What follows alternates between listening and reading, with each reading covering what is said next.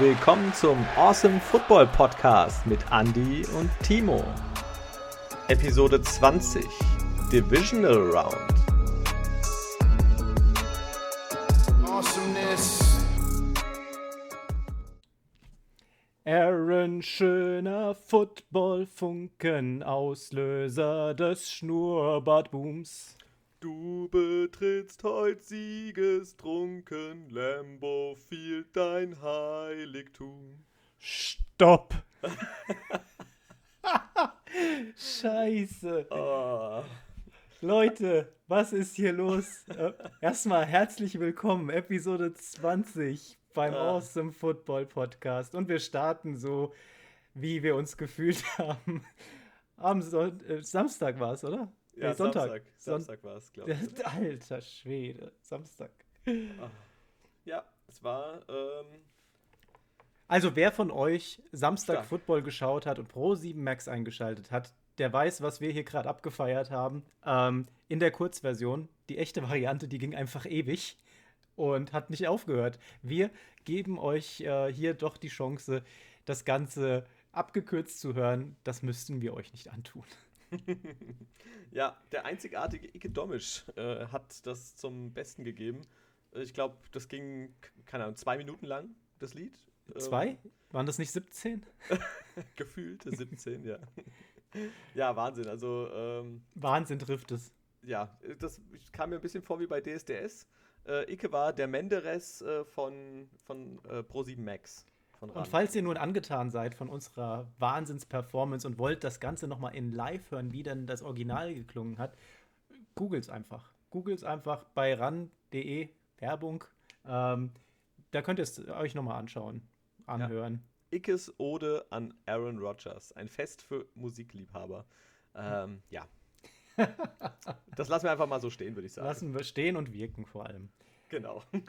Was, was war das wieder? Ja, also Wochenende, Wahnsinns. Wir, Spiele haben wir gesehen. Ähm, ja, zwischendrin ist aber auch noch viel passiert. Also ich weiß gar nicht, wo wir anfangen sollen bei so viel Action, die wir da gesehen haben. Zu den Spielen kommen wir gleich, würde ich sagen. Und wir starten einfach mal mit, mit den Hot-Themen, die so, ja, in der Zwischenzeit aufgelaufen sind. Ich glaube, äh, unter anderem zwei Events, die uns jetzt dann doch generell schon stark ja, mitnehmen, vielleicht jetzt nicht unbedingt, aber die schon ein bisschen traurig machen, oder? Philip Rivers und Drew Brees gehen in Footballrente. Ja, das finde ich persönlich sehr schade. Also einmal Drew Brees natürlich ein unglaublicher Quarterback gewesen in der gesamten Zeit. Er und Brady sind ja auf 1 und 2 in gefühlt jeder Statistik, in jeder positiven. Und ähm, ja, Philip Rivers, der König des Trash Talks, äh, wird, glaube ich, auch fehlen. Auf jeden Fall. Hast du den Ausschnitt gesehen mit, mit JJ Watt und was er gesagt hat? Im, Nein. Prinzip, Im Prinzip, JJ Watt sagt, er erinnert sich da an eine äh, Szene, wo Philip Rivers äh, seinem Team, seinem Teamkollegen, dem Linebacker, äh, zuruft, er steht falsch für den kommenden Spielzug, was ein Blitz sein sollte. Und ähm, er hatte damit wohl auch recht, meinte Watt. Geil, kriegst du vom gegnerischen Quarterback einfach mal gesagt, hier Junge, du stehst falsch für das, was du jetzt gleich machen willst. Ja, ist ja eigentlich dann ein ganz gutes Zeichen, gell, wenn der das sieht. Also zeigt ja auch, dass er ein, ein gutes Auge hatte für die gegnerische Defense. Gibt es auch ein Video bei, bei YouTube, Best of äh, Philip Rivers Trash Talk, also sehr, ziemlich cool. Und auf der anderen Seite, Fälle. du hast ja schon gesagt, Drew Brees, äh, Legende. Ja, also beides für mich Hall of Famer. Drew Brees natürlich noch ein Stück höher angesiedelt, weil er einfach auf einem noch höheren Niveau gespielt hat. Aber Philip Rivers, so gefühlt über die ganze Spielzeit eigentlich immer so ja, im Schatten geblieben. Trotzdem ist er in äh, sehr vielen Statistiken unter den Top 10 ja, der ganzen Quarterbacks. Und ähm, ja, äh, für mich sehr underrated äh, über seine ganze Laufbahn. Ja, hat ja schon äh, turbulent angefangen, damals beim Draft. Ähm, mit Eli Manning zusammen ausgewählt worden, Eli Manning an 1. Und der wurde damals von den San Diego Chargers ausgewählt und Rivers tatsächlich von den Giants. Und ja, die beiden Teams ähm, haben dann getradet. Und ja, so musste, ähm, mussten die Giants niemals quasi mit Rivers spielen und die ähm, Chargers niemals mit Eli Manning. Tja, wer da wohl das Schlechtere losgezogen hat. Na, Eli Manning hat immerhin ähm, zwei Super Bowls gewonnen. Ja. vielleicht mit Rivers wäre da mehr drin gewesen. Wer weiß, ja. Wir werden es nicht erfahren. Ja, aber Breeze, ähm, nochmal kurz zu ihm. Er wird ja Kommentator. Ja, er Wird geht ja- uns nicht verloren. Nee, er wird, geht uns nicht verloren. Ähm, wird ja hoffentlich vielleicht der neue Tony Romo und dann bei den Kollegen von NBC. Ähm, kannst du ihn da dir gut vorstellen? Ja, ich glaube schon. Das ist ein Sympathieträger. Ähm, der hat riesen Know-how. Guck mal, wie viel Erfahrung der jetzt in der NFL gesammelt hat. Mal sehen, wie, wie so seine Art zu kommentieren wird, kann ich mir jetzt noch nicht so ganz vorstellen. Das wird sich dann aber relativ schnell zeigen. Ich denke aber schon, dass das gut wird. Da sitzen dann auf jeden Fall richtige Experten da am Start. Ja, also ich bin mal gespannt, ob er es so gut macht wie Tony Romo, weil der ist ja wirklich unterhaltsam. Äh, auch das, was er da von sich gibt, ist echt äh, klasse. Und ich habe jetzt gerade heute gehört ähm, zu, der, ja, zu der Frage, ähm, ja, keine Ahnung, Breeze, den habe ich noch niemals drei Sätze am Stück reden hören.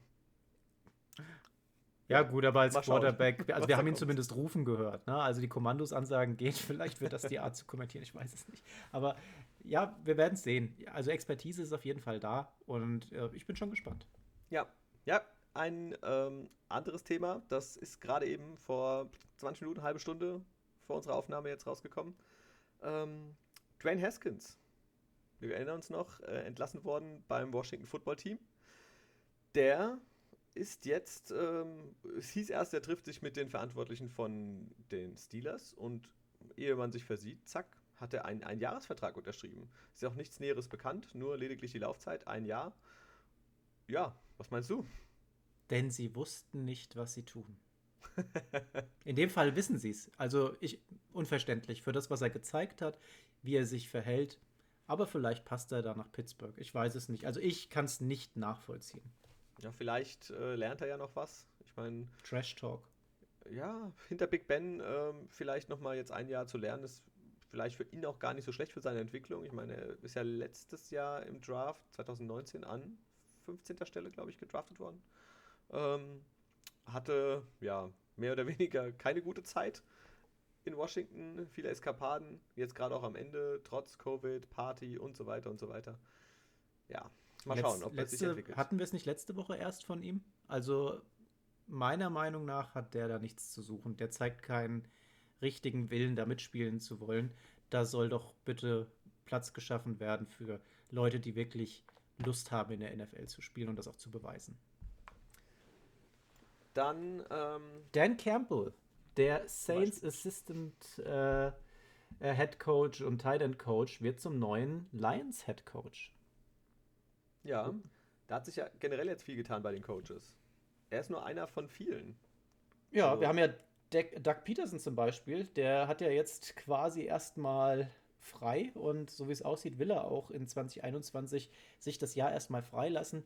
Naja, mal sehen, bis dann halt ein passendes Angebot kommt. Bei den Eagles dafür, Colts Offensive Coordinator ähm, Nick Sirianni ist der nächste Head Coach. Ja, die haben was getan. Äh, die Jaguars haben auch was getan. Auch Head Coach äh, haben sie Urban Meyer verpflichtet. Bekannt äh, war er bis 2019 war er Head Coach bei den Ohio State Buckeyes äh, bevor er dann aus gesundheitlichen Gründen zurückgetreten ist. Und ja, jetzt fühlt er sich scheinbar wieder fit genug, um wieder einen Job und diesmal in der äh, NFL zu übernehmen. Ja, richtig krass. Wir haben aber auch gesehen, bei den Ravens hat sich ein bisschen was getan. Robert Griffin III, kein Raven mehr, genauso wie Mark Ingram. Ja, ich glaube, sie haben noch irgendeinen Defense-Spieler auch noch mit entlassen, äh, hatte ich gelesen. Ich kann zwar gerade den Namen, komme nicht auf den Namen, aber ähm, ja, muss man mal gucken. Die drei sind äh, frei und Mark Ingram wird im Waiver jetzt nicht äh, irgendwie gewählt, gepickt. Das heißt, ähm, aktuell könnte rein theoretisch sogar noch zu einem aktuellen Playoff-Team dazu stoßen. Ähm, und angeblich wären auch noch die Bills interessiert. Vielleicht gar kein so schlechter Move, denn das Laufspiel der Bills, da ist ja noch ein bisschen Luft nach oben, würde ich sagen. Und Mark Ingram jetzt in dieser Saison jetzt nicht so stark, aber letztes Jahr da ging einiges über ihn, ne? Von daher. Ja, ähm, dieses Jahr ist er wirklich ziemlich ähm, unterm Radar auch geflogen. Aber naja, mal schauen. Ähm, die Falcons haben auch einen neuen Head Coach. Äh, Arthur Smith, vorher Offensive Coordinator bei den Titans. Und äh, der ist jetzt neuer Head Coach in Atlanta. Und äh, was ganz lustig ist eigentlich, der müsste normalerweise gar nicht arbeiten, trainieren oder was auch immer. Ähm, denn sein Vater ist kein geringer als der Gründer von FedEx. Ja, also die haben irgendwie 5,3 Milliarden Dollar auf dem Konto. Und der dachte, ach komm, bin ich mal ein bisschen Head Coach. Ja, der kann halt machen, worauf er Lust hat. Und der ja. möchte anscheinend Head Coach sein. Ist doch toll. Der kann, der kann. ja, ansonsten vielleicht nochmal ein Thema, das hatten wir in der letzten oder vorletzten Woche schon aufgegriffen gehabt. In so einem Special mit Markus war das gewesen. Ähm, die Personalie des Sean Watson. Der ist ja weiterhin alles andere als happy. Und äh, die Aussagen werden schon immer, ja, krasser, würde ich sagen. Also der möchte einfach nur weg von den Texans. Wir haben auch schon gesagt gehabt, die Texans so, ja, die wollten einen adäquaten Ersatz. Also sie wollten zumindest einen Nummer 1 Quarterback irgendwie bekommen. Und im Raum stand irgendwie drei Nummer 1 Picks und drei Nummer 2 Picks. Ne? Äh, und ziemlich teuer. Wo könnte er denn landen? Also, ich sag mal so, wir, haben, wir wissen ja, wer so Bedarf hat aktuell auf der Quarterback-Position. Da kämen dann äh, Teams wie die Jets, wie die Jaguars, Panthers vielleicht mit ähm, in die Auswahl. Aber, und das könnte jetzt sehr interessant sein, die letzten Gerüchte, da kommen zwei Teams immer öfters mal vor. Auf der einen Seite die 49ers und auf der anderen Seite die Miami Dolphins. Beides sehr interessante Möglichkeiten, wo Deshaun Watson landen könnte, wenn sie sich ihn leisten können. Wo ja. würdest du ihn denn tendenziell einordnen und warum? Also wenn ich mir, also ich würde beide ähm, Möglichkeiten sehr interessant finden. Ich würde ihn in, bei den ähm, Miami Dolphins tatsächlich fast lieber sehen. Und ich glaube, das wäre auch ähm, ziemlich lustig. Ich meine, die könnten ihren First-Round-Pick, den an drei abgeben an die Texans. Der kommt ja von den Texans. Also äh, ja, das wäre wär sehr lustig, wenn sie das machen könnten. Äh, und würden wahrscheinlich noch vielleicht von äh, dem zweiten First-Round-Pick, den sie haben, oben drauflegen. Und dann schauen, ob man da auch einen Quarterback dazu gibt, eventuell Tua als Talent mit abgibt zu den Texans. Und dann natürlich direkt einen fertigen ähm, Top 5 Quarterback in der Liga, der Liga bekommt. Weil ansonsten ist das Team der Miami Dolphins ja richtig gut aufgestellt. Und so könnten sie direkt äh, ein richtiger heißer Playoff-Kandidat werden. Die Frage ist halt, wenn du jetzt den Dolphins-Move machst und du gibst einen Tour zum Beispiel rüber, dann hast du einen Quarterback, der ja jetzt aber noch nicht ganz komplett ist. Ja, den, gibst du, den nimmst du für einen Ausnahme-Quarterback. Sean Watson ist einfach mega stark. Du hast dann den Nummer 3 Overall-Pick in dieser Saison und da sind ja auch neue Quarterback-Talente drin. Und insgesamt, glaube ich, sind es vier die wirklich interessant wären. Also ich denke mal, auf 1 bis 4 wird ein Quarterback wahrscheinlich weggehen. Und da ist halt die Frage, setzt du auf Tour, den du jetzt schon mal sehen konntest, der ja kein, kein Burrow und kein Herbert-Potenzial äh, momentan jedenfalls noch nicht hat? Oder sagst du äh, All-in, Risk und ich nehme dann einen von den Vieren, die jetzt in diesem Draft drin sind? Also die Frage ist halt, also ich denke mal, es werden nicht nur die beiden. Vielleicht gibt es dann noch in äh, nächstes Jahr einen First-Round-Pick und so weiter aber das muss man sehen. Ähm, ich würde ich, wenn ich entscheiden dürfte, äh, ich könnte mir das mit dem Tour gut vorstellen. Ähm, den als Quarterback und dann hast du natürlich an drei die Möglichkeit, jemand Guten zu wählen. Und wenn du dann vielleicht tatsächlich äh, so einen Wide Receiver äh, wie den Heisman Trophy Gewinner bekommen könntest, ja, dann hast du schon mal wieder eine Ansprechstation Nummer 1. Dann guckst du, dass du die, definitiv die O-Line verstärkst, um Tour zu beschützen. Und dafür verwendest du deine anderen Picks im Draft. Und ja, ich denke, dann kannst du da ein gutes Team aufbauen. Ich meine, da sind immer noch Leute, die auch Potenzial haben. Und also ich könnte es mir gut vorstellen. Und du würdest Davonte Smith tendenziell davor bewahren, zu den Eagles zu müssen. Denn ähm, auf Position 1 haben wir die, die Jaguars, die werden sich einen Quarterback holen. Auf der 2 haben wir die Jets, da gehe ich auch von einem Quarterback aus. Auf der 3 aktuell ähm, die Dolphins, wobei ich jetzt, ja, die, also die, keine Ahnung, wo da wirklich der richtige Need ist. Ob die jetzt tatsächlich dann schon für einen Wide Receiver gehen würden, hm, kann ich jetzt schlecht sagen. Gehen wir mal davon aus, da kommt vielleicht auch nochmal ein Quarterback irgendwie auf dem Pick, je nachdem, was da passiert. So, dann hätten wir ähm, mit dem, mit dem Vierer-Pick ähm, haben wir die Atlanta Falcons. Die brauchen auch langsam Nachwuchs hinter Matt Ryan. Der wird ja auch nicht jünger. Und dann kämen, kämen dann, ah, dann kämen die Bengals erst dran. Die brauchen auch, ja, Da, da, vielleicht würden es die Bengals dann tatsächlich werden für Smith, ne? Aber spätestens bei den Eagles wäre dann Schluss, glaube ich. Die würden sich den dann holen, weil die einfach dann das Beste, was im Draft noch übrig ist, einfach nehmen. bei denen ist eh alles vorbei erstmal. Ja, also ich könnte mir vorstellen, äh, dass die Bengals wahrscheinlich eher nochmal so ein bisschen auf den Schutz von, von Burrow gehen und nochmal hm. die O-Line verstärken, dass das alles ja einfach noch besser und noch sicherer ist für Burrow, dass das besser klappt und er da besser geschützt ist. Und dann hättest du den Smith auf einmal bei den Eagles. Das würde mir echt leid tun für ihn. Ja, wer weiß, was da noch so entsteht, ja. Aber äh, deine, deine Variante wird mir echt Meinst ganz gut gefallen.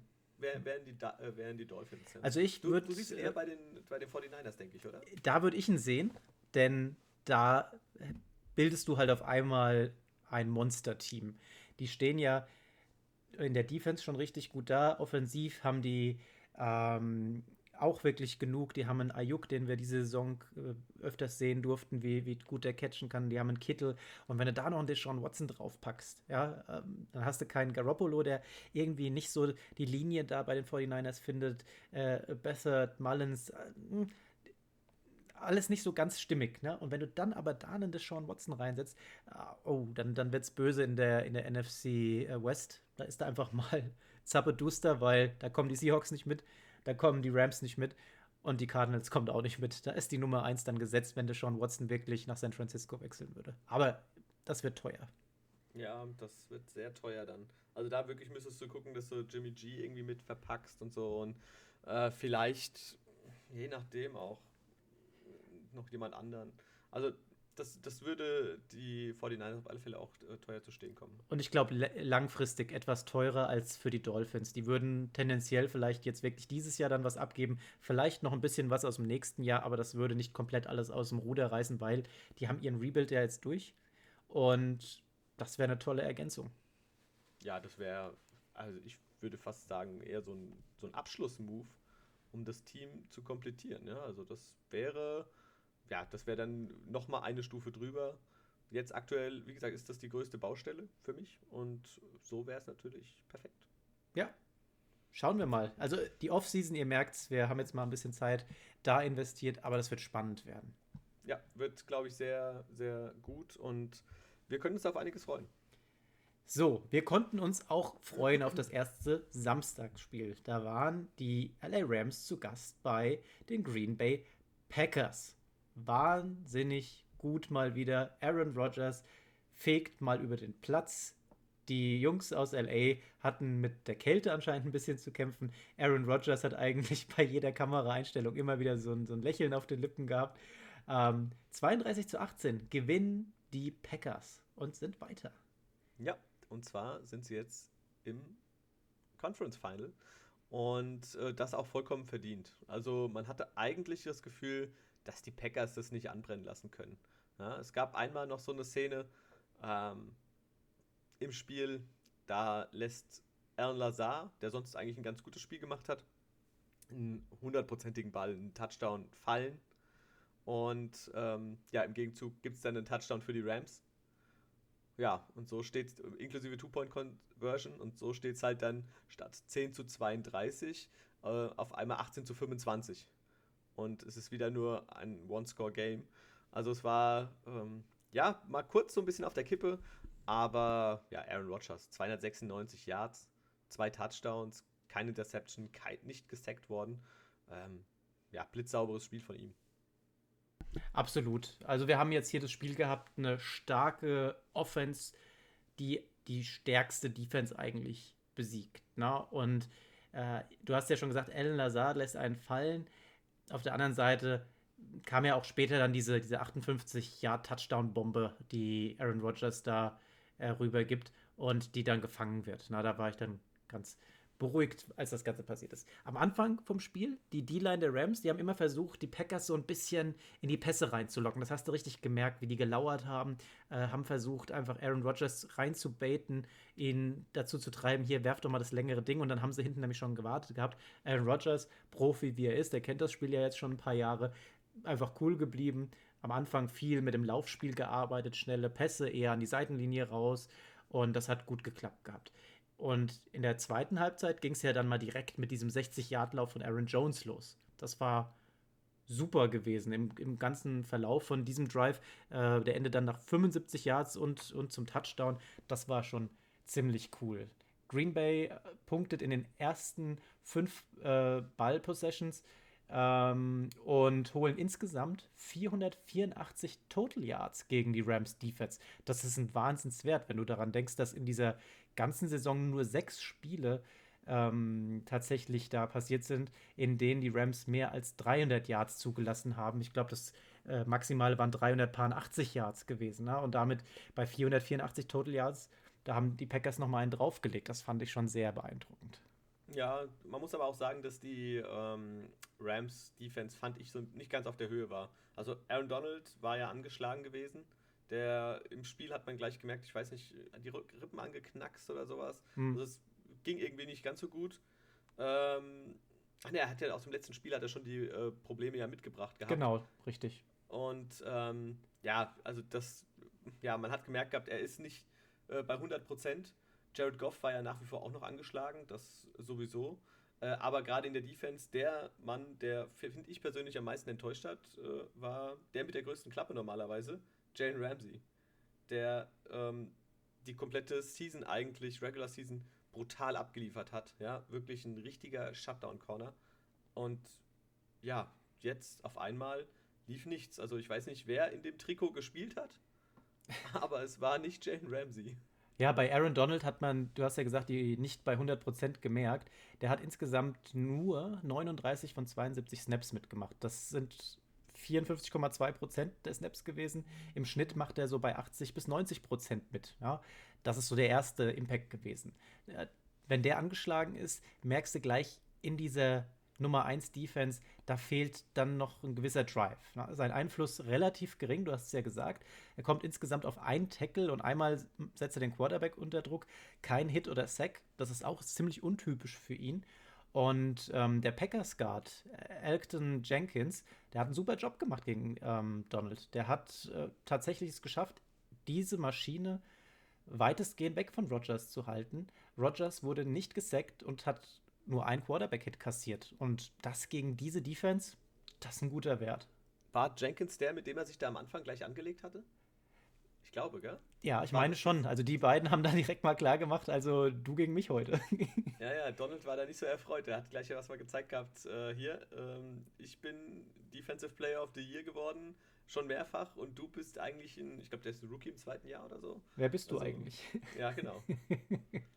Auf der anderen Seite, äh, wir haben Jared Goff gesehen. Der sah zumindest ein bisschen besser aus als noch letzte Woche gegen die Seahawks. Da war er ja auch mehr ungeplant auf dem Feld, nachdem äh, Wolford sich da verletzt hatte ähm, im ersten, ersten oder zweiten Drive, ne?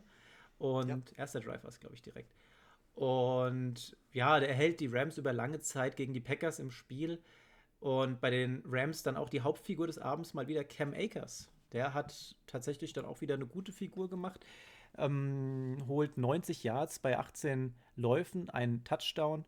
Und ja, gut, die, der hat einen Pass, fängt er noch für 6 Yards, das ist jetzt nicht weiter erwähnenswert. Aber ansonsten, ähm, LA Rushing, nichts weiter. Ja, also wirklich, Cam Akers, Schluss, finito, gar nichts weiter. Und, und er ist der, ähm, der Rookie im Team. Überleg ja, mal. Auf der Position. Und äh, sie haben ihm wirklich das Vertrauen geschenkt. Und ich finde, er hat es auch die gerade zum Ende der Saison hin äh, richtig gut zurückgezahlt und hat auch für die Rams sehr gute Spiele gemacht. Also können sie stolz sein, da haben sie, glaube ich, einen ganz guten Running Back äh, im Draft gezogen. Und der wird den, glaube ich, auch noch in den kommenden Jahren viel Spaß machen. Ja, die restliche Offense total ineffektiv. Da ist nicht viel passiert. Die O-Line selbst ziemlich löchrig. Goff wurde viermal gesackt.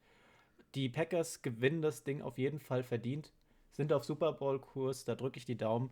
Und wenn wir nochmal auf die Zahlen von den ähm, Packers zurückgehen, Aaron Jones auch wieder 99 Yards gelaufen, ein Touchdown gemacht. Jamal Williams auch nochmal 65 Yards gelaufen. Dann haben wir Alan Lazard, der Nummer 1 Receiver an dem Abend, mit vier Catches für 96 Yards, ein Touchdown. Der längste war diese 58 Yard Pass da von, von Rogers. Wirklich Zucker, fand ich super. Davante Adams kommt auch wieder auf 9 Catches für 66 Yards. Robert Tonyan 4 für 60. Also die Packers machen da weiter, wo sie aufgehört haben. Und Aaron Rodgers spielt einfach mit so einer Leichtigkeit. Er bringt 23 von 36 an für 296 Yards, zwei Touchdowns. Also wirklich ein guter Abend und die Packers, wie gesagt, verdient weitergekommen. Ah, ein Rush-Touchdown hat er auch noch geholt. Stimmt, habe ich fast vergessen. Einfach super. Ja, also, dann, äh, das war das erste Spiel. Ähm, das zweite Spiel. Oh. Oh ja, genau. Äh, Ope trifft es ganz gut. Äh, die Baltimore Ravens gegen die Buffalo Bills. Und das war das ja das Duell. Äh, Lamar Jackson gegen Josh Allen. Und ja, äh, das haben die Bills mit 17 zu 3 für sich entschieden. Habe ich nicht gedacht, dass das so deutlich wird, oder? Nee, ähm, habe ich so auch nicht kommen sehen, ehrlich gesagt. Da habe ich das anders erwartet. Ähm, aber man muss auch sagen, ähm, Ende des dritten Quarters, okay, es stand schon äh, 17 zu 3, im vierten Quarter ist nicht mehr viel passiert, äh, hat sich Lamar Jackson verletzt. Das war ein äh, ziemlich ja, schlechter Snap nach hinten und ja, der Ball geht wirklich auch ähnlich wie wir es letzte Woche schon hatten bei den Steelers-Spiel.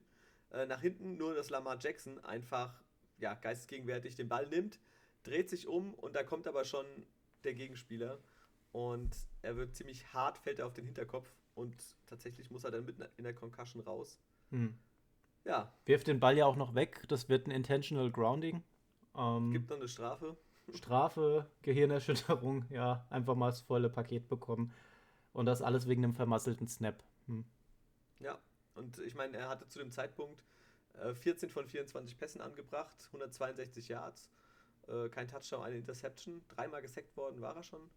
Ja, also es lief äh, nicht gut für die Ravens. Laufspiel, was ja sonst auch immer so brutal gut ist, haben sie zwar trotzdem 150 Yards geschafft, äh, auf vier Leute verteilt. Huntley, der Backup-Quarterback, Jackson, äh, J.K. Dobbins und Gus Edwards, beide mit 42 Yards. Hm. Ähm, ja, aber das war anders. Das war ein ganz anderes Spiel. Das hat man so letzte Woche gegen die, die Titans nicht gesehen. Also aber, da lief es ganz anders. Aber von beiden Seiten. Also die erste Hälfte muss man ja mal vielleicht hervorheben. In der ersten Hälfte, wir sind in die Halbzeit gegangen mit einem Stand von 3 zu 3. Ja. Und die war schon sehr defense-lastig. Ne? Kein Team wollte irgendwie einen Fehler machen. Die wollten erstmal austesten, was, was macht denn die gegnerische D-Line so? Wie agieren die denn? Ne? Und die Bills in ihrer Taktik mit einer höheren Blitzrate als sonst auf dem Feld. Im Schnitt blitzen die so bei 35 Prozent. Und in der ersten Hälfte zwischenzeitlich waren wir sogar mal bei 50 Prozent, im Schnitt über das ganze Spiel 41 Prozent. Also erhöhte Blitzrate bei den Bills und die Ravens auf der anderen Seite mit einer geringeren Anzahl. Die haben so bei 25 Prozent äh, ihre Blitze losgeschickt. Und ja, das Spiel, äh, diese Spielweise nahm halt einfach in der ersten Halbzeit auf jeden Fall komplett den Rhythmus aus beiden Offensive Lines. Da ging halt einfach gar nichts erstmal. Dann haben wir Lamar Jackson in der zweiten Halbzeit gesehen, stark unter Druck. Ähm, der sieht Mark Andrews. Das sah aus, als wäre er frei. Wirft dahin und ja, hat die Rechnung aber ohne Taron Johnson gemacht. Der interceptet den nicht nur, sondern der schneidet wie so ein Laserschwert durch Metalltüren eines Sternzerstörers. Der läuft da einfach die 101 Yards in die Endzone, macht sechs Punkte. Die Gewinnwahrscheinlichkeit zu diesem Zeitpunkt vor dieser Interception bei 63% für die Bills erhöht sich auf einmal durch diesen einen Spielzug auf 93%.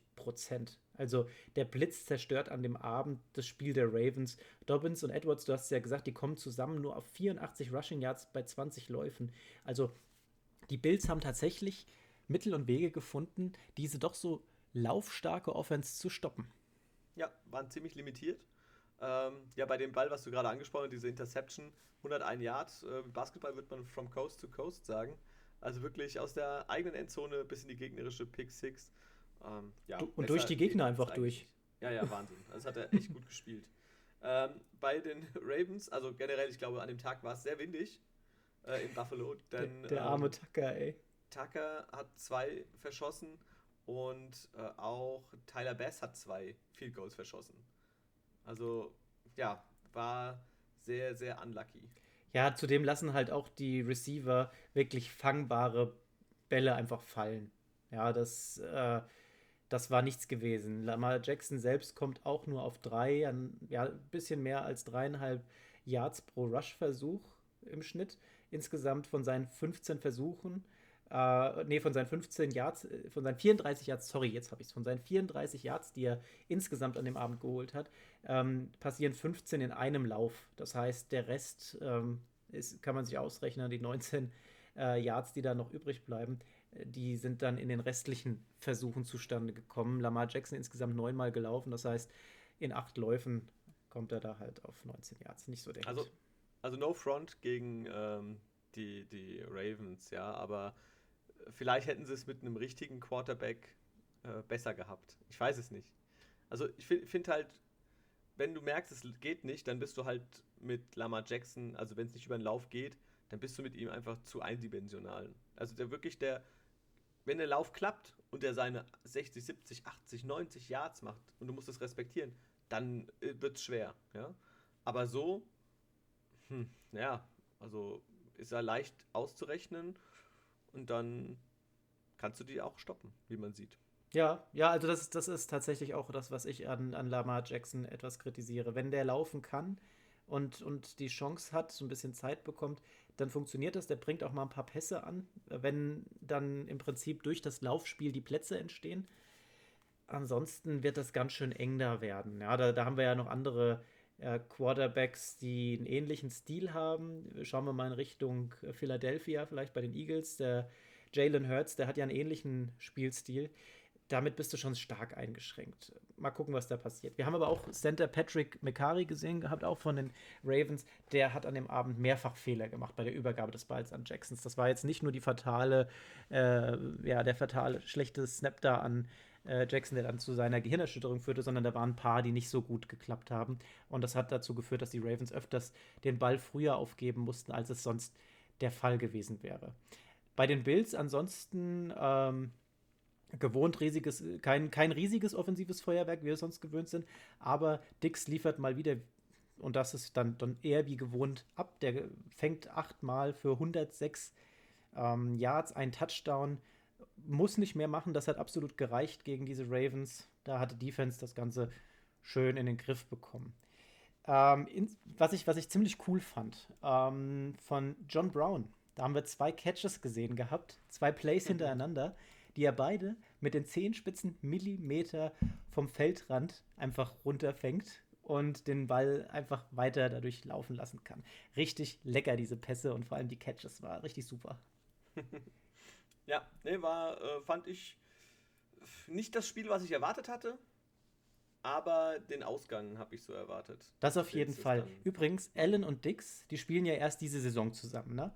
Dennoch schaffen es die beiden ähm, auf, auf einen Wert, dass Dix mit 15 aufeinanderfolgenden Spielen mit mehr als sechs Catches pro Spiel vom Platz geht. Das ist die längste Serie in der Geschichte der NFL. Okay, ziemlich, ziemlich beeindruckend. Was ich sehr beeindruckend finde, Perfekt, dass du das nochmal sagst. Ja. Die Bills-Fans spenden am Ende des Spiels für Lamars, Lamar Jacksons wohltätige Stiftung. Die Bills Mafia, wie sie sich nennen, die sind ja eh total verrückte Haufen. Ja. Und die unterstützen jetzt einfach die Charity-Einrichtung äh, von Lamar Jackson nach diesem Sieg über die Ravens. Tolle Sache, finde ich klasse. Ja, sowas ist sowieso immer eine schöne Sache. Ja, aber die Bills Mafia, die sind ja äh, komplett äh, out of control. Ja, ja, da, da, waren teilweise schon irgendwelche Nachrichten so drin ähm, und NFL-Memes äh, von wegen, ja, Tische alle ausverkauft, diese Klapptische, da springen die ja ganz gerne mal brennend durch und so. Ähm, ja, also. Machen irgendwelche Wrestling-Moves da durch, springen durch, werfen ihre Frauen da durch, keine Ahnung, alles dabei. ja, ja, das ist schon äh, verrückter Haufen. Aber cool. Freut mich, dass sie auch jetzt in den Conference Finals sind. Auf jeden Fall. Also den gönne ich's. Wen ich es auch gegönnt hätte, hat ja. jetzt aber nicht geklappt. Die Browns waren bei den Chiefs zu Gast. Die Chiefs gewinnen knapp mit 22 zu 17. Ja, äh, und das wurde so knapp, weil äh, es die nächste Concussion gab. Äh, und dafür diesmal, äh, ja, nachdem es den letztjährigen MVP getroffen hat, äh, hat es davor den MVP getroffen, ähm, Pat Mahomes. Der musste leider äh, sichtlich angenockt, ähm, ja, erstmal das Feld verlassen. Oh, das sah aber auch bitter aus. Also im Spielzug selbst habe ich mich gefragt, was ist da jetzt passiert? Dann haben sie die Wiederholung gezeigt. Durch die reduzierte Geschwindigkeit vom Replay sah das auch noch nicht so brutal aus, aber man wusste, wo, wo es jetzt herkommt, welche Bewegung es war. Und hat dann, als man es nochmal in der normalen Geschwindigkeit gesehen hat, da wusstest du, warum er beim Aufstehen ganz weiche Knie hatte und äh, ja, schon richtig, richtig geschwankt ist. Also da war dann klar, als man ihn quasi aufstehen sehen hat, mh, mm, das war's für dich heute Abend. Ja, also das war äh, heftig mit anzusehen, ehrlich gesagt. Äh, sah wirklich im ersten Moment nicht so schlimm aus und dann sieht man, okay, er steht auf, ein bisschen benommen. Oh, die Beine klappen weg. Und dann siehst du das. Und ähm, Coach Izuma hatte das eigentlich ganz schön äh, beschrieben. Du hast gesehen, äh, den Moment quasi, wo er weg war. Wirklich, also. Als die Faust die, gekrampft hatte. Ja, die, er hatte die Faust zu, dann ist das Ganze passiert und äh, die Faust blieb zu, die Augen blieb, also die ging danach nicht auf. Und du wusstest, oh shit, da ist irgendwas passiert. Ja. Und dann, ja, Concussion. Und dann war er erstmal raus. Und da musste dann äh, kein geringerer als Chad Henney übernehmen, der Backup-Quarterback. Patrick Mahomes bleibt jetzt erstmal noch ein Fragezeichen. Ähm, er hat jetzt schon das zweite Mal in dieser Woche mittrainiert. Normalerweise ist es ja so bei dem Concussion, war, also zumindest in der Regular Season weißt du, okay, nächste Woche ist erstmal Pause auch für den Spieler. Ne? Ähm, jetzt ist Patrick Mahomes, würde ich schon sagen, das Gesicht der NFL momentan. Ja, das ist, äh, wir sehen im äh, nächsten Spiel am Wochenende jetzt Patrick Mahomes gegen Josh Allen spielen. Das heißt, das Duell der, der jungen Wilden sozusagen. Ja? Ähm, also ich gehe davon aus, sofern jetzt nichts Drastisches dagegen spricht, dass wir Patrick Mahomes dann auch tatsächlich am Sonntag auf dem Spielfeld sehen werden. Mhm. Wir ja, haben. Ich bin, bin gespannt. Ja, und also das Spiel ging ja schon mal äh, krass los. Ne? Also bevor die Browns überhaupt nur zum Blinzeln kommen, stand es ja da schon 13-3 gefühlt für die Chiefs, ne? da, bevor da überhaupt was passiert ist. Ähm, die Browns rappeln sich dann aber schnell wieder auf, liefern einen super Drive ab und Zentimeter vor der Endzone endet dieser. Warum? Ja, Higgins fummelt den Ball. Also wirklich Millimeter vor der Endzone. Das, das, das war, gefühlt war das schon der Touchdown. So, jetzt kommt die Problematik. Der fummelt den nicht nur, der Ball rollt quasi in die Endzone und dann raus. So. Was ist passiert? Die wohl bescheidenste Regel kann. ever tritt in Kraft. Das Ganze wird als Touchback gezählt, obwohl die Defense da, die, die haben den Ball sich nicht geholt, die haben gar keinen richtigen Effekt gehabt. Aber die Regel sagt nun mal, wenn der Ball über die Endzone und dann raus äh, trillert, dann ist das ein Touchback und das Angriffsrecht wechselt. Sehr, sehr schade an dieser Stelle gewesen. Ja, also ähm, man muss dazu sagen, Rashad Higgins, der wurde äh, getackelt von Sorensen. Hm. Ja. Und ähm, Rashad Higgins hat an solch, sich eigentlich, fand ich, ein gutes Spiel gemacht. Äh, auch fünf Catches, 88 Yards. Und natürlich unlucky dann mit dem äh, verlorenen Ball. Aber der wurde ihm da wirklich Zentimeter vor der Endzone, äh, wird er hart getroffen und verliert den Ball. Und das ist natürlich dann unglücklich. Aber dass ja. da das Angriffsrecht wechselt, also diese Regel, ganz ehrlich, die ist ein bisschen ja. Banane. Geht, geht, das, geht der Ball äh, im Feld und dann out of bounds, äh, ist es so, als wäre nichts passiert. Ja, dann geht es halt einfach da Pass, weiter. Ja, sowas in die Richtung. Aber ähm, so ist natürlich ärgerlich, ja. Und das wären äh, sieben Punkte gewesen für die Browns. Und wenn man mal überlegt, dass es 17 zu 22 ausgegangen ist, dann, äh, ja, kann man sich vorstellen. Hätte die Entscheidung sein können. Man weiß nicht, wie das Spiel danach noch weiter verlaufen wäre, klar. Aber ja, klar. sieben Punkte sind sieben Punkte. Ja. Ja, auf Seiten der Chiefs ähm, lief eigentlich einiges gut. Ja. Daryl Williams, 13 Mal gelaufen, 78 Yards, ähm, ordentlichen Job gemacht, ja, ohne den verletzten Clyde Edwards-Alaire. Äh, und im Receiving Tyreek Hill und Travis Kelsey, wieder die beiden verlässlichen, jeweils 8 Catches, 109 und 110 Yards. Kelsey mal wieder mit dem Touchdown. Also schönes Ding, schönes. Wahnsinn, ja. Also gerade Tyreek Hill, der oh, hat ja auch oh, diesen Tyreek Hill, dieser Catch, wo er äh, sich runterrollt und quasi im, im Fallen ja. den Ball mit einem Arm an den Oberschenkel presst. Krass. Also da habe ich eigentlich gedacht, nee, der, der, der wird incomplete gezählt. nee, nee. Und dann gucken sie es nochmal an. Da kam ja auch die Challenge Flag, dass der nicht gefangen geworden wäre. Und er schaut und sagt, doch, doch, klar, hab ihn doch gehabt. Und dann siehst du wirklich Millimeter über den Boden und er presst ihn sich an den Oberschenkel und geil. Also, der hat so eine gute Körperkontrolle. Heftig. Ja, wir haben dann äh, im Prinzip auch die in der, in der zweiten Halbzeit den Opener gesehen gehabt und für die Browns nicht super gestartet, ne? Ähm, Interception von Baker Mayfield. Da ist einfach mal der Honey Badger gekommen und hat sich den Ball gesniggert. und hat da mal wieder gezeigt, warum er einfach mega gefährlich ist. Den Pass, den hat er gerochen, den hat er. Er wusste einfach, was da passiert. Ja, hat sich den geschnappt. Daraus äh, ist dann jetzt nicht viel passiert. Ich glaube, da sind drei Punkte draus rumgekommen. Das war ein, ein Field Goal, glaube ich, was da äh, aus, diesem, aus dieser Interception passiert ist. Und die Browns haben sich aber da nicht komplett irritieren lassen. Es folgt danach ein 77 Jahr Touchdown Drive und danach haben wir dann nochmal einen 18-Play Drive gesehen gehabt. Da kommen auch nochmal 75 Yards rum und ähm, tatsächlich die Verkürzung auf 5 Punkte. Ja, da wurde es echt nochmal knapp und vor allem hinten raus äh, war das Problem, dass Chad Henney eine fast folgenschwere Interception geworfen hat. Aber auch nur fast.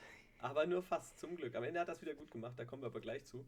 Äh, ja, auf Carl Joseph, der hat die gefangen, äh, der ja auch schon letzte Woche äh, diesen, ja, Pick Six quasi, ähm, ja, nee, was war's denn? Ein Fumble, nee, der, der erste Snap jedenfalls von den Steelers war es, wo er sich dann drauf stürzt, ja doch, Pick Six war es dann quasi. Ähm, der hat jetzt wieder die Interception gefangen. Auch sehr ordentlich gewesen. Ähm, ich würde nur ganz kurz nochmal kommen auf äh, Chad Henney mit dieser letzten Aktion. Boah, da also, hat er den, also der, man muss ja sagen, der hat die Uhr dann am Ende tatsächlich richtig gut runtergespielt und mit seinem, ich glaube, da willst du drauf hinaus, mit seinem Lauf, wo er dann tatsächlich nochmal ähm, das nächste First Down holt. Ja. Stark. Ja, vor allem, äh, das war dann am Ende Vierter und Eins. Und äh, Andy Reid, der mit seinem Ersatz-Quarterback, da hat er den Ball nochmal geworfen dann am Ende. Ja, erstmal ist er da selber gegangen und dann im Anschluss brauchen die ja das First Down. Das war so Höhe der Mittellinie. Und sie brauchen das First Down, damit sie das Spiel gewinnen. Das war noch, ich glaube, anderthalb Minuten knapp auf der Uhr. Und ja, bei vierten und eins entscheidet Andy Reid hier, Chad Henney, mein Backup-Quarterback. Wir laufen nicht den Ball, wie es eigentlich sonst der Fall ist, sondern du wirfst das Ding. Und zu keinem geringeren als äh, Tyreek Hill, und der macht das Ding fest, setzt sich auf den Hosenboden, First Down, Feierabend. vorbei. Ja, und damit stehen die Chiefs äh, zum äh, wiederholten Male jetzt im Conference Final. Verdient. Aber, und das möchte ich dir jetzt nochmal festhalten, beide Mannschaften haben gezeigt, die haben Bock, die haben Siegeswillen gezeigt, da wollte keiner das Spiel dann hergeben. Die Browns anfangs schon mit einem Abstand, wo du gedacht hast, boah, jetzt wird das hier äh, einfach eine, eine, vernichtende Aktion von den Chiefs. Ist nicht so geworden. Die Browns äh, weiter dran geblieben, aufgeschlossen, diese Interception weggesteckt, zack, wieder rangekommen. Das, das war ein tolles Spiel. Und wir müssen uns trotzdem immer wieder vor Augen halten, wir sprechen hier von den Browns, die die letzten Jahre so weit im Keller waren, dass man schon gedacht hat, äh, die kommen da nie wieder raus. Ja? Und für das, was in der Vergangenheit passiert ist, eine Mega-Leistung. Mega-Leistung. Ja, das auf alle Fälle. Hut ab äh, vor der Leistung der Browns, dass sie es bis dahin geschafft haben. Das haben wir, ich glaube, wir beide uns auch während der Saison teilweise nicht träumen lassen, dass sie es wirklich so weit schaffen. Und freut mich äh, auch für das ganze Team, was sie da auf die Beine gestellt haben, auch für die Coaches und so. Ähm, ja, und man kann sich, glaube ich, auf die nächste Saison freuen wenn sie da noch die ein oder anderen Stellschrauben weiter drehen, mal schauen, was da noch kommt. Übrigens, Fun Fact: Die Chiefs sind nach den Eagles ähm, das erst das zweite Team in der NFL-Geschichte, das im dritten Jahr in Folge Heimrecht in den Conference Championship Games hat. Das haben die Eagles in der Zeit 2002 bis 2004 geschafft. Und der Head Coach beider Teams, Andy Reid, Andy Reid. damals bei den Eagles, jetzt bei den Chiefs. Ja, cooler Typ. ähm, Coole Typen hatten wir gleich mehrere auf dem Feld. Allen voran Tom Brady und Drew Brees im Spiel der Bucks gegen die Saints. Oh ja, oh ja. Äh, zwei alte Männer, die sich gegenüberstanden. Äh, und ich muss sagen, für mich sah es teilweise äh, so bei den, von den beiden her so nach ein bisschen Altherren-Football aus. Also Brees und Brady beide okay gespielt. Breeze fand ich ein bisschen schwächer. äh, was auch, glaube ich, diese drei Interception äh, darlegen. Die haben, denke ich mal, auch den Saints äh, das Genick gebrochen. Hm. Ja, die, die kamen ja spät, zwei davon. Das ja. konnte nicht mehr ausgeglichen werden. Ja, 20 zu 30 haben sie verloren gegen die Bucks. und die Bucks, also ich glaube, also ich, ich habe es ich hab's nicht kommen sehen Nein. vor der Saison, dass sie so weit kommen. Ich dachte, okay, Brady äh, wird bestimmt einen guten Impact im Team haben, auf das Team haben. Aber dass die jetzt in die Conference Finals kommen. Uh, und wir sind jetzt einfach in einem Modus, der Brady liegt. Der kennt das, der hat es geschafft, in die Playoffs zu kommen und Playoffs eigene Regeln. Na? Ne? Jetzt geht es Spiel, von Spiel zu Spiel. Das kennt er, das ist sein Ding. Da hat er sich schon sechs Ringe an die Finger stecken können. Na? Ne? Und puh, äh, haben wir zwischendrin nicht mitgerechnet, weil wir einfach diese Ups und Downs von den Bugs in der Saison hatten. Wir hatten wirklich richtig geile Spiele, wir hatten richtig Mistspiele und wir haben vor allem viele Spiele gehabt, wo die Bugs eben nur die Hälfte gespielt haben. Ne? Die eine Hälfte wirklich gut und die andere Hälfte einfach komplett liegen lassen. Also dementsprechend, wir hatten sie beide, glaube ich, mal für eine ganze Zeit lang komplett vom Radar abgeschossen gehabt. Ne? Und, ja, das ist ähm, aus meinen Top 10 rausgefallen. Ja, ja wir, müssen, wir müssen uns auch vor Augen halten, Tom Brady, der verlässt die Komfortzone der letzten Jahre seine Patriots, mit denen er so viel erreicht hat. So, dann kommt, ja, er wird geholt, damit einfach mal geschaut wird, ja, hier Bugs, wir haben jetzt die letzten Jahre gar nicht so toll äh, gestanden gehabt, wir wollen jetzt irgendwas ändern. Jetzt, probieren wir es einfach nochmal. Brady hat Bock, nochmal was äh, zu, auszuprobieren und er möchte vor allem, denke ich mal, beweisen hier, das waren nicht nur die Patriots, sondern das sind, äh, war vor allem auch ich. Ja, ich habe da den Hauptimpact gehabt und ja, es, es geht auf die Rechnung. Sein Buddy Gronkowski kommt aus dem Ruhestand wegen ihm zurück. Dann haben wir Antonio Brown, den ich jetzt persönlich auch schon komplett abgeschrieben hatte für die NFL durch sein Fehlverhalten und so weiter. Der etabliert sich auch immer mehr. Ja, und jetzt, jetzt äh, angeschlagen. Mal gucken, wie es sich mit ihm so äh, noch entwickeln wird. Aber das funktioniert auch. das ist schon echt stark, oder? Ja, war wirklich ähm, eine super Teamleistung jetzt von den Bucks dass sie auch äh, jetzt auch in dem Spiel wieder gezeigt haben. Ja, da hat man jetzt gemerkt, mal hast du vorne drin Godwin, Brown und Evans. Ja, das sind drei richtige Kanonen. Und in dem Spiel Antonio Brown nach einem Catch verletzt raus. Mike Evans auch nur ein Ball gefangen für drei Yards, was äh, unterirdisch ist für ihn. Aber da sind andere in die Bresche gesprungen. Ja. Brady verteilt den Ball gut auf Cameron Braid, der hat vier Bälle gefangen. Leonard Fournette, der Running Back, nicht nur 63 Yards gelaufen, was er sehr gut gemacht hat, äh, auch noch 44 Yards durch die Luft gefangen ähm, und ein Touchdown unter anderem dabei. Der war was, wieder mal da.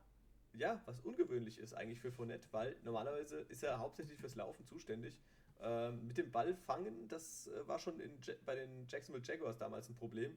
Ähm, hat aber diesmal ganz ordentlich funktioniert, bis auf einen Ball, den er hätte fangen müssen, äh, der ihm da ein bisschen wegrutscht ansonsten war das schon ziemlich ordentlich. Ja. Und, und Brady jetzt ähm, in seinem neunten Conference Championship Spiel innerhalb der letzten zehn Seasons. Überleg dir das mal, ja. Also, ja. wow. Echt, wow. Ähm, und auch wenn Brady jetzt natürlich der Headliner ist, na, ne? wenn du an die Bucks denkst, ist halt momentan einfach Brady das Gesicht, das ist der Headliner. Aber dieser Sieg, der geht an die Defense von Todd Bowles und den Buccaneers. Die haben da massive Arbeit geleistet. Offensiv, du hast ja vorhin schon gesagt, Altherren-Football, keine Ahnung, hm, äh, müssen wir mal, lassen wir jetzt mal so dahingestellt. Die haben beide abgeliefert, was, was halt so nötig war an dem Abend, also der eine mehr, der andere weniger. Ähm, aber die Defense der Bucks, wow, die haben einfach den Lauf unterbunden. Die haben für, also sprichwörtlich die Saints Receivers komplett gemobbt. Ja, die haben äh, die Turnovers hier äh, forciert gehabt, ein Turnover nach dem anderen. Und die D-Line der Bucks einfach komplett gnadenlos. Ne? Während Breeze ähm, das Feld da nicht auseinanderziehen kann, schlagen die einfach zu. Breeze insgesamt drei Interceptions, wir haben es vorhin gesagt, und dazu ein Forced Fumble. Die ganzen Turnovers hatten in Summe 21 Punkte zur Folge. Das ja, ist schon. So kannst du das Spiel halt auch nicht gewinnen, ja. So, so verlierst du es äh, zwangsläufig. Die letzten vier Ballbesitze der Saints übrigens so geendet: Fumble, Punt, Interception, Interception. Das ist bitter, ja. Also gerade wenn du ja die letzte Chance in diesem Super Bowl Fenster äh, ja vielleicht hattest Äh, jetzt ohne Breeze wird es, denke ich mal, auf absehbare Zeit relativ schwierig oder schwieriger. Ähm, ja, bester Mann fand ich in der Defense bei den Bucks Devin White. Ich glaube, da sind wir uns einig. Gibt keinen anderen Namen. Wahnsinn. Also, das, das was der da abgeliefert hat, Respekt. Das waren jetzt elf Tackles, ein Tackle for Loss, Interception, Recovered und äh, noch ein Fumble. Fumble, Fumble ja, also Fumble Recover. Pff, Maschine. Ja, also, ja, also der war wirklich äh, omnipräsent, der war auch immer dabei, der war richtig heiß, das hat man gemerkt. Und äh, auch immer gesehen, wie er da sich äh, aufgebaut hat und so. Also, das ist ein, ja, kann ganz, ganz großer werden. Ja, auf jeden Fall. Brady nicht sein bestes Spiel, haben wir ja jetzt schon gesagt, macht aber trotzdem zwei Touchdowns und macht noch einen Quarterback-Sneak.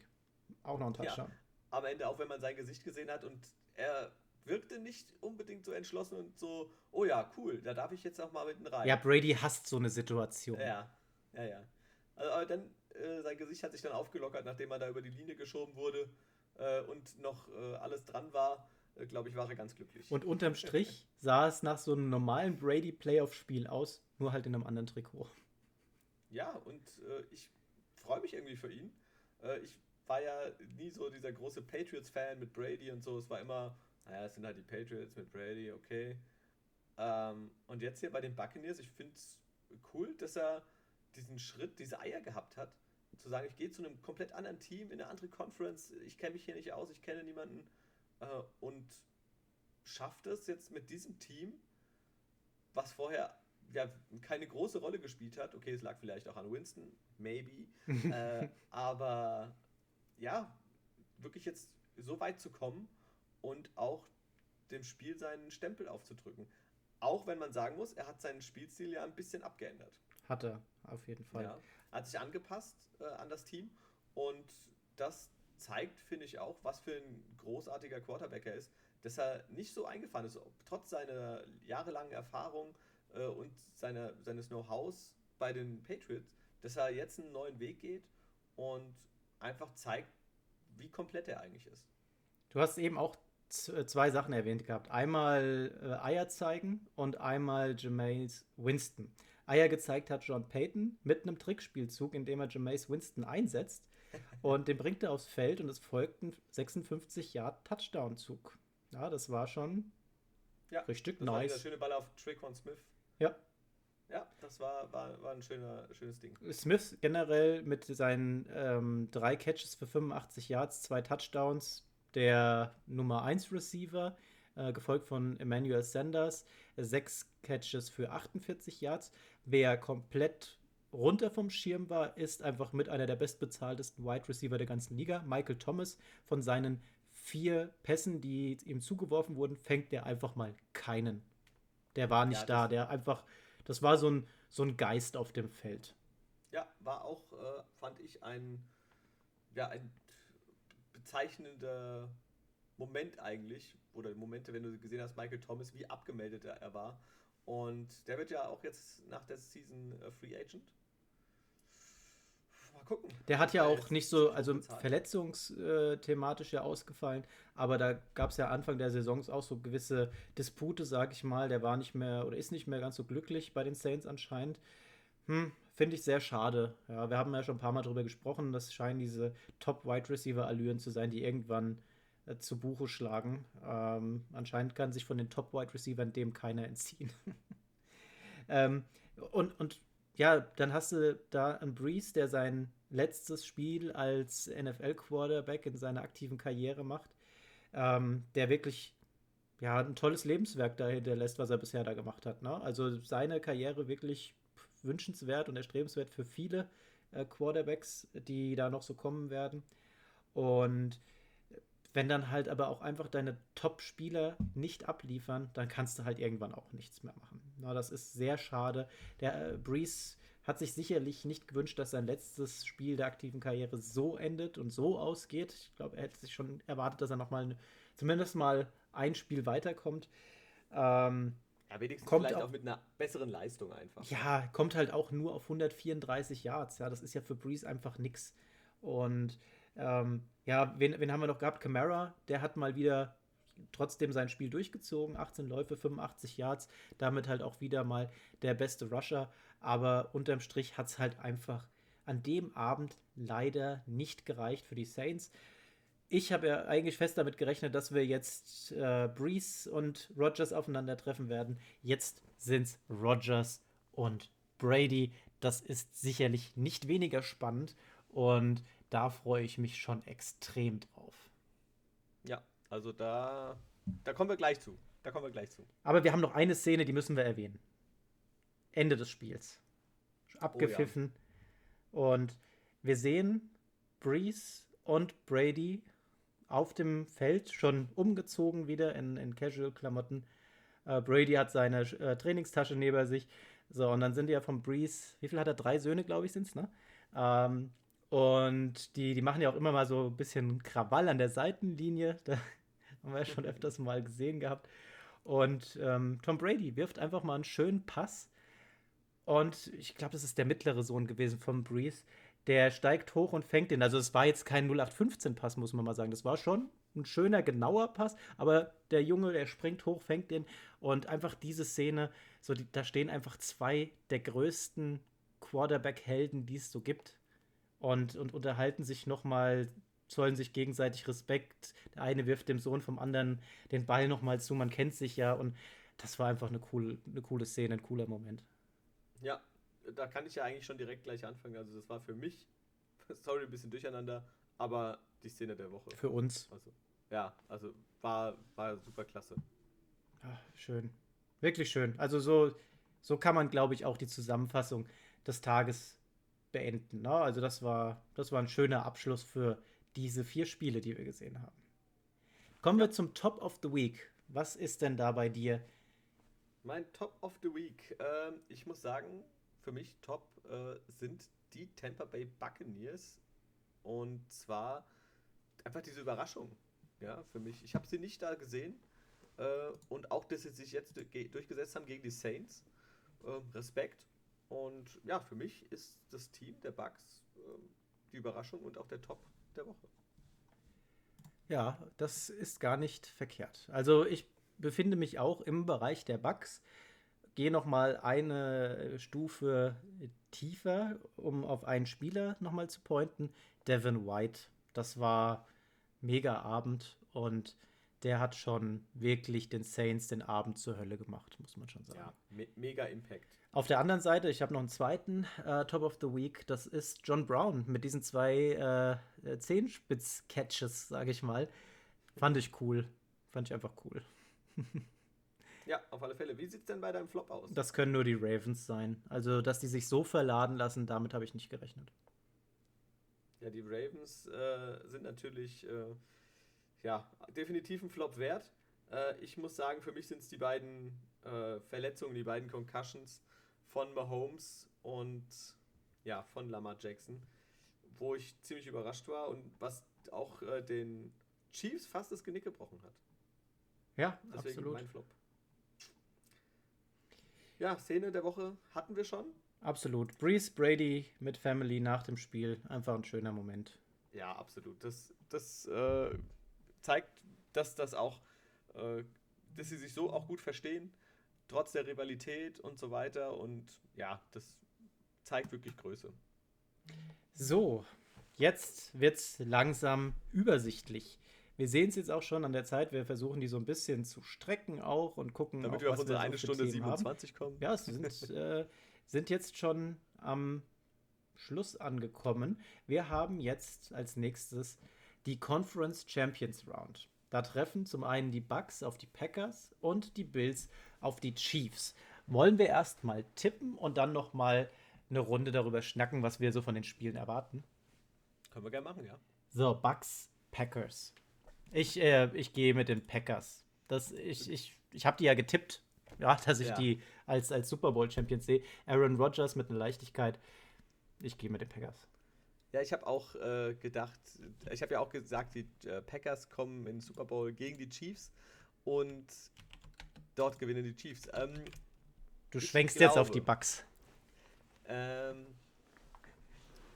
ich, ich höre das. Ich, ja, nee, ich, also die Bucks haben ja in der Regular Season haben sie gewonnen, ziemlich deutlich gegen die Packers. Ähm, aber die Packers haben sich seitdem extrem weiterentwickelt. Also die sind viel sicherer, viel kompletter geworden. Um, ähm, die kann man nicht mehr mit den ähm, Packers von, ich glaube, was war Woche 6 oder sowas war das gewesen, ähm, vergleichen. Und ich würde mir zwar irgendwie, ah, ich würde mir beide im Super Bowl wünschen. Ich glaube, Brady fast sogar einen Ticken mehr, äh, weil ich einfach diese Story um die Bucks jetzt ziemlich cool fände. Äh, aber auch für, äh, für die Packers und für Aaron Rodgers würde ich mich freuen. Und ich denke auch sogar, dass äh, die Packers das machen. Ja, der Rodgers, der braucht jetzt den Ring noch. Den hat er sich verdient. Nach dieser Saison, was er bisher gezeigt hat. Der hat jetzt noch zwei Spiele vor sich. Und ihm würde ich es einfach von Herzen gönnen. Brady hat ja. schon genug. Bills at Chiefs. Und ich glaube, der Faktor, auf den es jetzt definitiv ankommt, ist, wird Mahomes spielen oder nicht? Ja, also wenn er nicht spielt, dann sage ich die Bills. Wenn er spielt, sage ich die Chiefs. Ja. Ich glaube, so, das sehen wir beide ähnlich, oder? Das sehen wir ähnlich. Ich glaube tatsächlich, dass vor allem auch die Nuance, Unterschied tatsächlich dann auch in der Defense der Chiefs liegt. Die sind, glaube ich, nochmal einen Tick härter als die der Bills. Aber ganz ehrlich, ich würde es auch Josh Allen und Stephon Dix gönnen, weiterzukommen. Also unter den vier, die jetzt da sind, da ist keine Mannschaft, wo ich sage, den gönne ich es jetzt überhaupt nicht, muss ich sagen. Das Nein, sind wirklich, ja. Wir haben eine verrückte Saison hinter uns bis hierhin mit wirklich ganz komischen Rahmenbedingungen und trotzdem haben diese Teams uns unterhalten, die haben uns seit September äh, zumindest ein Stück weit Normalität erhalten. Ähm, für mich war das ganz wichtig, muss ich ehrlich sagen. Das, das hat so ein Stück einfach wirklich noch gehalten. Und wir haben ja auch ein paar Spiele tatsächlich letztes Jahr noch in der Sportsbar zusammen sehen können, zum Glück. Und das, das hat so ein bisschen erleichtert, das Ganze. Und ich glaube, die wenigsten hätten gedacht, dass wir bis zum Super Bowl durchkommen. Das stimmt, ja. Also hätte ich auch nicht gedacht, äh, dass das doch so relativ reibungslos funktioniert. Und ja, da muss man wirklich den Hut ziehen äh, wie die das gelöst haben und dass es doch alles so funktioniert hat. Absolut. Und diese Teams, die da jetzt stehen, die haben alle ihren Teil dazu beigetragen. Brady eben mit dieser Story, du hast es ja schon gesagt, mit den Bucks, die ewig lang nicht dabei waren, die jetzt auf einmal einen Impact haben, die sehen wir jetzt, wenn man so will, im, äh, im Halbfinale. Ja, wir haben Aaron Rodgers, dem, wir erinnern uns, einfach ein, ein, junger Quarterback im Draft in den Nacken gesetzt wurde, obwohl er gesagt hat, hier, ich will einen Wide Receiver. Äh, und der einfach mal gezeigt hat, hier, ich bin noch lange nicht fertig und einfach eine super Saison ausgepackt hat. Wir haben Josh Allen, der letzte Saison eigentlich schon fast abgeschrieben war, der kriegt einen Stevon Dix da hingesetzt und auf einmal brechen die Rekorde über Rekorde, die feuern ein offensives Feuerwerk ab, damit hat keiner gerechnet. Mega vor, cool. Vor allem, und der macht Chiefs, ja nicht nur einen Schritt, ja. sondern zwei Schritte nach vorn. Also krass. Ja, und dann, dann haben wir da noch die Chiefs, die als Titelverteidiger reingehen, wo ich sag mal, das ist schon schwer in, in der Rolle und, und vor allem Patrick Mahomes trotzdem noch ein junger Kerl mit, mit äh, überleg mal, der, der holt in seiner zweiten Saison da den Ring und in der dritten, jetzt steht er schon wieder im Halbfinale, ja, und das ist einfach cool. Ähm, die, die Chiefs äh, mit ihrem Trainer, mit, mit ihren Spielern. Wir haben einen Travis Kelsey, der einfach Ausnahmesaison über Ausnahmesaison spielt. Ähm, wir haben Tyreek Hill, der, der einfach von 0 auf 100 in, in weniger als zwei Sekunden da startet. Und ähm, all diese vier Teams, die stehen da zurecht und ich erwarte mir einen tollen Football-Sonntag. Ja, da können wir uns auf alle Fälle was, auf was freuen. Also ich äh, freue mich auch schon drauf und kann es kaum erwarten. Äh, Wäre natürlich schöner, das irgendwo in der Sportsbar zu gucken, aber ja, wir müssen das Beste draus machen. Machen wir auch. Immer, immer. Leute, ähm, haut uns doch mal vielleicht ein paar Kommentare auf Instagram rüber. Also ich würde mich freuen, mal eure Sicht der Dinge äh, zu erfahren. Was denkt ihr denn? Wer, wer macht das Rennen jetzt diese, äh, von diesen zwei Partien? Wen seht ihr vorne? Warum seht ihr die vorne? Was äh, gibt euch jetzt endlich die, ähm, die Bestätigung dafür, dass ihr sagt, jetzt zum Beispiel Aaron Rodgers, der haut das Ding durch oder nein, das ist ein Tom Brady-Ding, der zieht das auch wieder bis zum Ende durch. Also mich würde es sehr interessieren, wie eure Meinung zu den jetzt verbleibenden zwei Spielen ist. Ja, schaut gerne mal vorbei. Awesome-Football-Podcast. Äh, ich denke, die meisten von euch wissen das schon. Äh, schreibt gerne äh, unter, den, ja, unter dem Post von der aktuellen Folge. Und ja, dann sind wir gespannt, was ihr uns so zu berichten habt. Andi, mir hat es wieder Spaß gemacht, wie immer. Heute mal mit einer kürzeren Folge, aber das können wir auch mal machen. Ja, An alle draußen, Frage. danke fürs Zuhören. Ich hoffe, ihr hattet Spaß und wir hören uns nächste Woche. ja, ich habe mich auch zu bedanken bei dir, Timo. Äh, es war mir ein Fest, ähm, um dabei zu bleiben. Und ja, also wirklich, ich hoffe, ihr hattet auch Spaß. Ähm, es waren tolle Spiele, die wir hatten, vier Stück. Und äh, wir freuen uns jetzt schon auf die Conference Finals. Und ja, äh, sind, glaube ich, alle heiß drauf. Und wir hören uns definitiv nächste Woche wieder. Und ja, bis dahin, macht's Spaß.